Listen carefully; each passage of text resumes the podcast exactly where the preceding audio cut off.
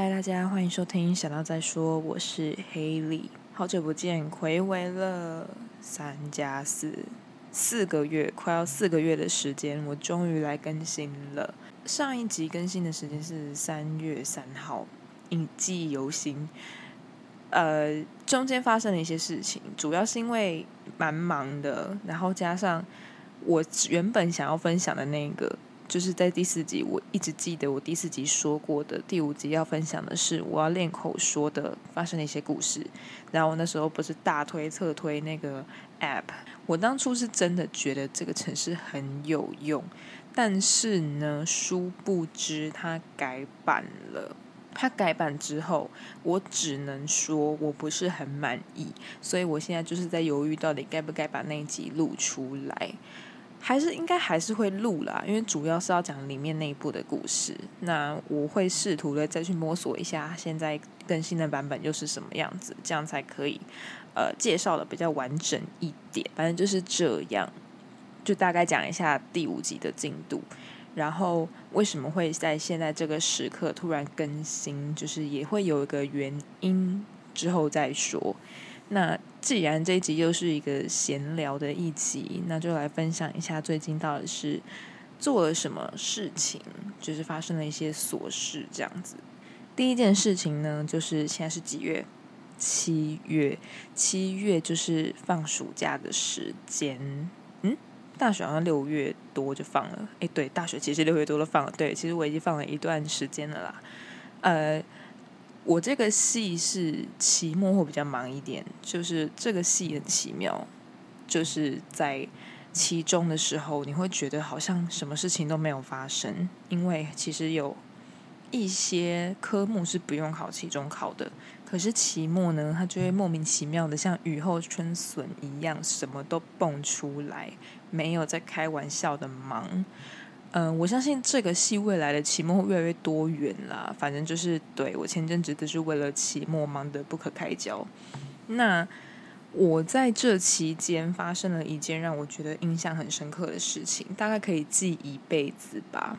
就是我在一堂课里面，就是我修的其中一堂选修课，有那个荣幸跟机会访问到我们的举重国手、举重女神。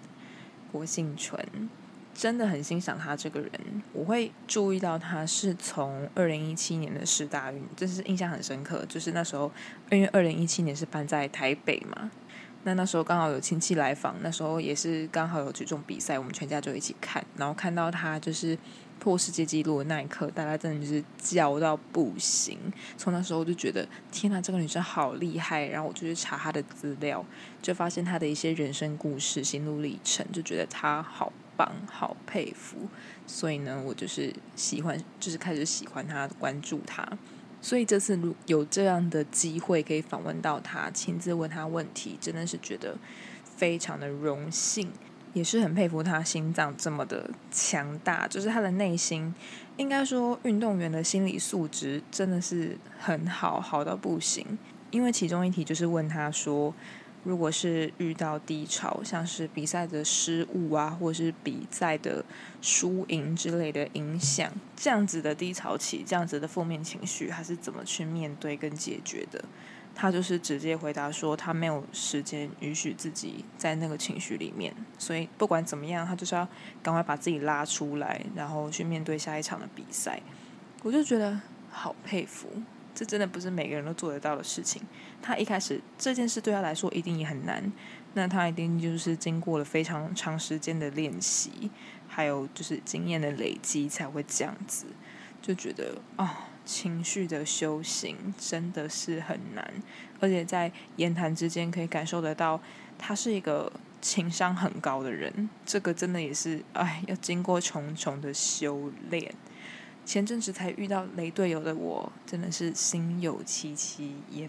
但我也是在那个修行修炼的那个过程当中，对，这就是前阵子发生的一件，就是让我觉得小小印象深刻的事情。觉得真的是很谢谢那个老师的安排，然后也很谢谢幸存他本人愿意排掉他那些忙到不行的事情，然后给我们这个机会。再来呢，就是今天要上的《Stranger Things》怪奇物语第四季的第二集，我真的期待到爆！因为我是一个追剧很看心情的人，就是我不会没事就一直在看剧，或者是吃饭要配剧什么的，没有，我一定是要觉得哦，今天觉得好像可以看一下剧，天时地利人和，然后磁场也合的时候，好像有点太浮夸，反正就是差不多这样子。我才会选择去看。可是《怪奇物语》真的是，他当初第四季一出来的时候，我就是排除万难，死都要看完。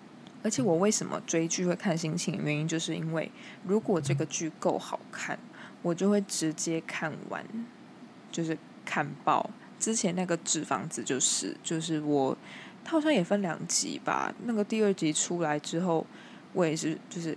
看报没没什么别的，就是除了吃饭、上厕所，我都在看，一定要看完，就是一个晚上把一季全部标完，我真的忍不下去。所以《So as 怪奇物语》我也是这样子对待它的，真的很好看。我不知道该不该在这边爆雷，因为我不知道。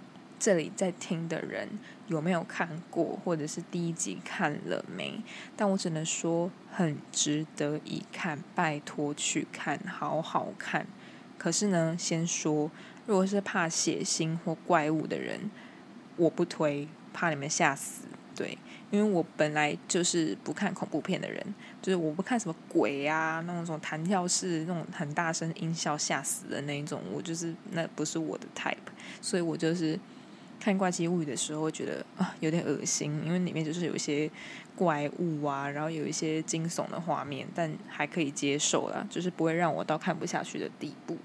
所以呢，真的是很期待明天，就是明天下班之后，我一定要来看爆。而且听说第二集的最后一集，它的时长二点五小时，一部电影都没有它这么久。能不期待吗？不能。明天直接进入追剧的世界里出不来，不看完不罢休，不看完不睡觉。再来就是我最近也有在关注的一一个台湾的选秀，我这辈子没有看过任何的选秀，主要是因为这个选秀有吸引我的地方。这个选秀叫什么名字呢？叫做《原子少年》。为什么我会 follow？因为我觉得他们跳舞很厉害，我好像是看了田义德老师跟土星吗？是土星吗？合作的一个舞台，我想说，哇靠，他们那个跳舞也太强了吧！因为我本身我本人是一个肢体障碍者，我跳舞超烂，就是高中要上台表演，我只是。四个动作不一样的动作，而且都简单到哭的动作，我都可以就是练超久。我那时候练好的那瞬间，就是那四个动作做出来的那瞬间，我还就是是拉着我朋友跟他就是大尖叫转圈圈，他也是非常的替我开心，因为我就是舞蹈白痴。所以我看到的时候，我想说天呐，他们好会跳舞，怎么会这样？然后就开始去查他们的那个。节目就发现里面真的好多好会跳舞的人，就是会崇拜，你知道吗？崇拜那些他们做得到我做不到的事情，而且还这么厉害，就觉得很赞。他们现在就是在台湾也是有不小的知名度，就是那群男子。我没有特别喜欢哪一位，但是如果说他们的星球的话，我只能说绝对是金星。绝对是，不管是他们的团魂还是他们的实力，我觉得都是第一名。对我来说啦，对，那就是我最近在 follow 的一个，还是祝福他们都会有美好的未来，因为他们真的很厉害，加油，你们做得到，你们都很棒，而且里面好多都是年纪比我小的弟弟，我真的是吓到，甚至年纪比我弟还要小，傻眼，但是真的很厉害，后生可畏，后生可畏。我什么资格讲？根本什么都不会。最后呢，发现一个闲聊梦，真的讲太久了，所以赶快讲到重点。就是呢，不知不觉、无意之间，这个 podcast 的节目想到再说，已经一年了。Oh my god！我现在声音不不能太激动，因为就是四面八方都有人在睡觉，毕竟现在是凌晨两点多。但是我真的是吓到，原来我刚才发现，原来我的第一集上传时间是在去年的六月三十号。我当初会想要创这个 podcast 的契机，就是那时候我正在经历一个非常无聊的短期工作，它就是一个非常 boring 的行政。你的工作就是打字，打字，无限的打字。在那个时候，我就是防止自己无聊到睡着，我只是会戴着耳机听 podcast。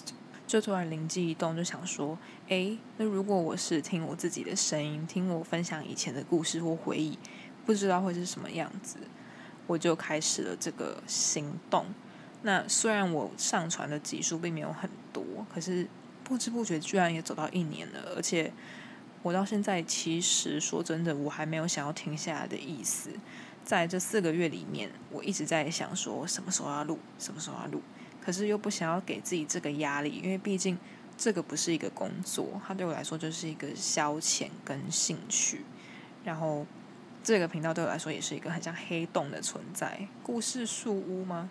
很像水果奶奶的节目，反正就是你可以把以前的故事丢在这里，然后不用怕。未来的自己会忘记，因为你一直记在脑海里面，总有一天它一定会淡出，或者是直接忘记这件事情。所以能有一个地方能保存是珍贵的。然后我也会去关注那个后台数据，那每一次看到都是会吓到一次，就是怎么会有人听？是谁？你们是谁？会有点吓到，我想说。到底是谁会在这么无聊还是什么情况下点这些无聊的内容来听？因为我原本是想，我创了这个东西，一定是只有我一个人会听，因为毕竟可能只有我一个人听得懂我在分享的东西。